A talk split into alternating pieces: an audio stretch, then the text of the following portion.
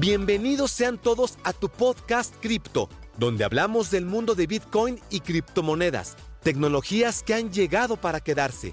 Recuerda suscribirte y compartir este episodio con tu mejor amigo, dirigido por Monitor BTC.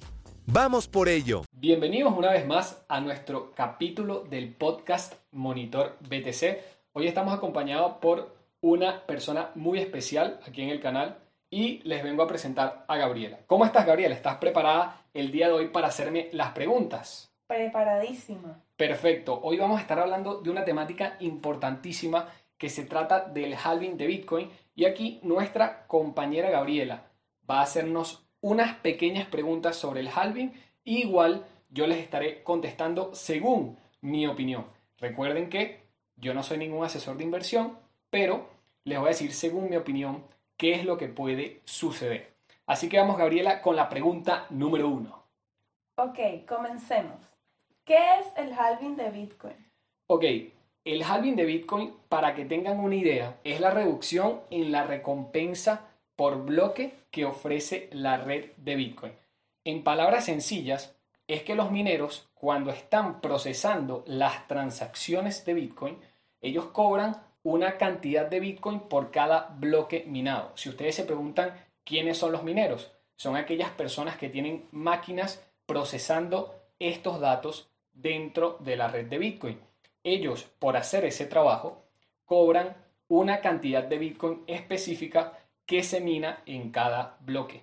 Cuando viene el halving de Bitcoin, esa reducción pasa dentro de la cadena. O sea, la cadena estaba arrojando cierta cantidad de Bitcoin en un principio y cuando pasa el halving, que es aproximadamente cada cuatro años, se reduce a la mitad la cantidad que le ofrecen a esos mineros por cada bloque minado.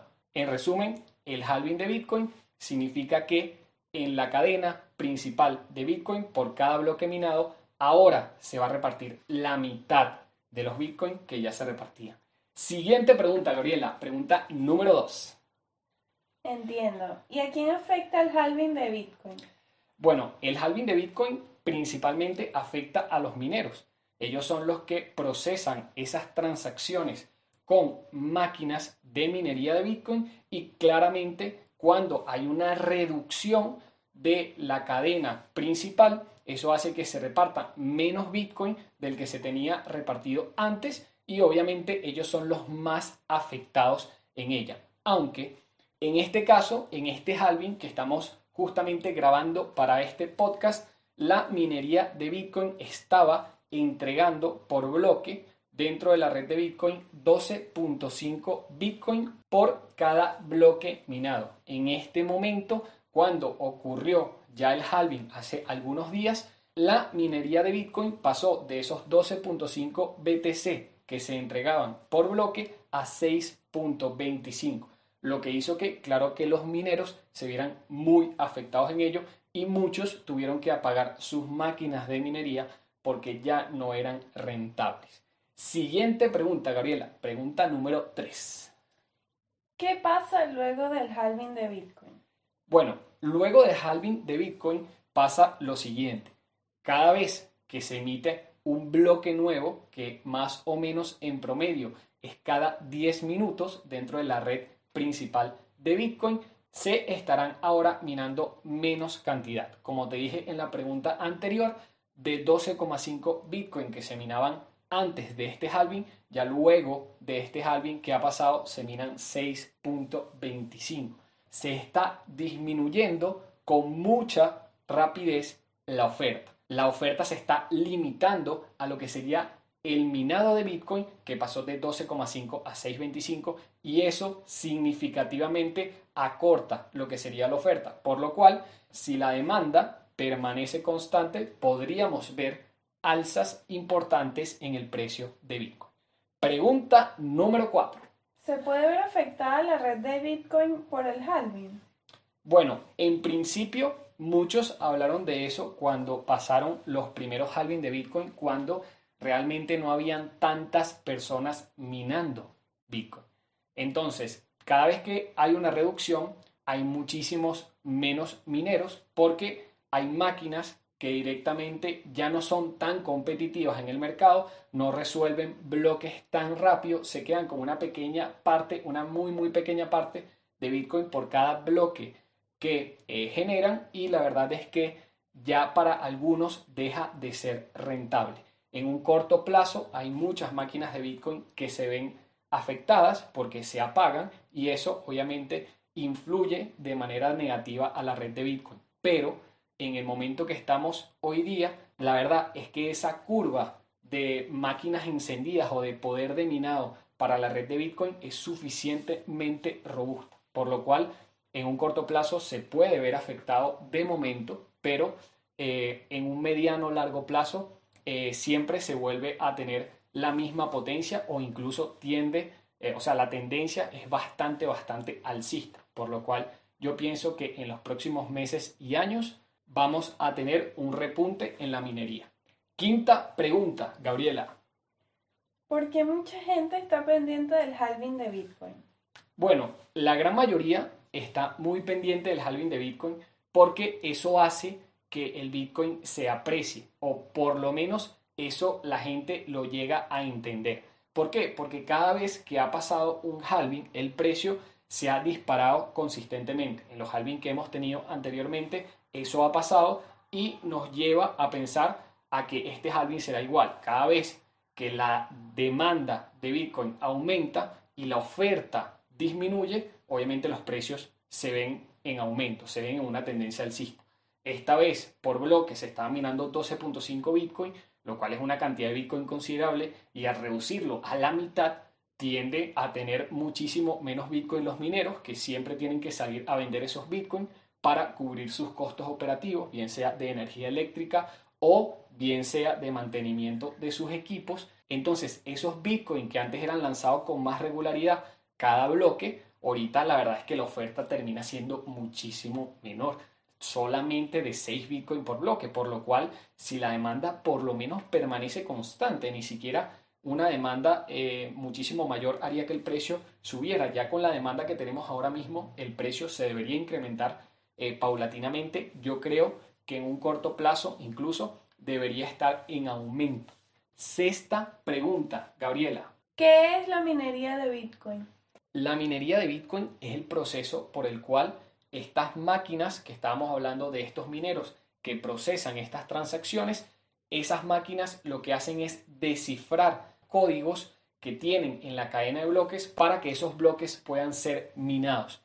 Por lo cual la minería de Bitcoin es ese proceso que hacen esas máquinas cada 10 minutos para resolver, digamos, problemas matemáticos y poder cada vez que ocurren 10 minutos aproximadamente tener un nuevo bloque minado y a los mineros obviamente se les recompensan con esos Bitcoin que van saliendo por cada bloque.